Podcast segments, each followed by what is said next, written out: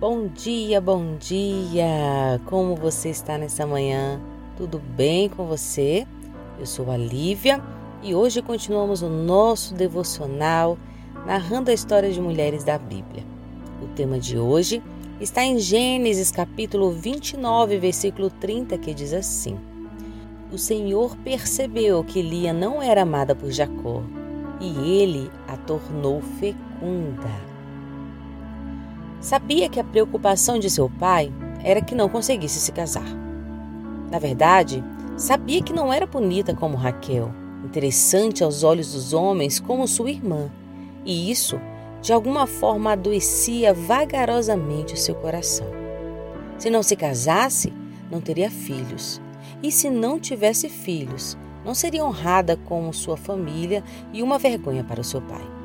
Estava mergulhada em sua melancolia quando sua irmã entrou pela porta da cozinha, eufórica como sempre, falava sorrindo de um primo, filho de sua tia Rebeca, que havia chegado e se apresentado ao seu pai para trabalhar e morar com eles. Lia achava graça só de ouvir como Raquel, sua irmã, falava desse tal primo. Quando seu pai a chamou para apresentá-las a Jacó, viu que realmente era um homem bem diferente dos homens que moravam nas redondezas. Parecia bem instruído, educado ao falar, era realmente um bom partido e poderia ser sua chance para ter uma família. Com o passar dos dias, viu sua esperança morrer ao se deparar com a troca de olhares entre Jacó e sua irmã Raquel. Estavam apaixonados e não seria dessa vez que teria seu sonho realizado. Determinado dia, Passando pela porta da sala de sua casa, viu seu pai Jacó falando sobre dar uma de suas filhas em casamento para aquele jovem. Ouviu quando ele disse que amava Raquel e que desejava se casar com ela, e em troca, seu pai pedia que ele trabalhasse durante sete anos como pagamento pelo casamento. E assim acordaram. Seu pai não era muito famoso em cumprir os seus acordos mas não sabia que ela mesma estava envolvida em seus planos. Ao findar dos sete anos, seu pai a chamou até o quarto principal, onde várias outras mulheres esperavam. Em uma rapidez quase inimaginável, estava pronta para uma festa, a sua festa de casamento. Mas como? pensou.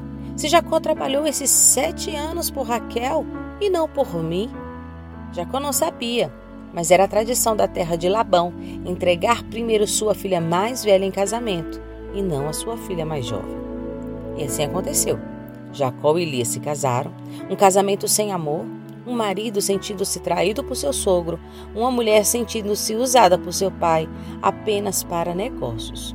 Após descobrir a verdade, Jacó e Labão fizeram um novo trato, onde Raquel se casaria com Jacó, tendo o homem que amava consigo. Com o passar do tempo, Lia via o quanto o amor de Jacó era grande por sua irmã e nada demonstrava sentir por ela. Entregou sua dor a Deus, que a ouviu, e abriu seu ventre, dando a ela filhos, algo que Raquel não conseguia até então.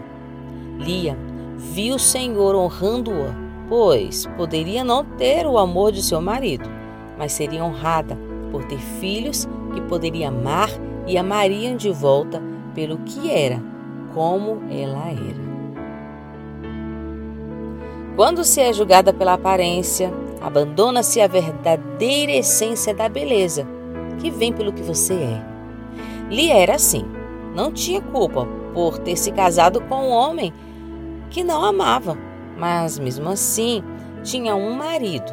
Era uma mulher que queria se sentir querida por alguém.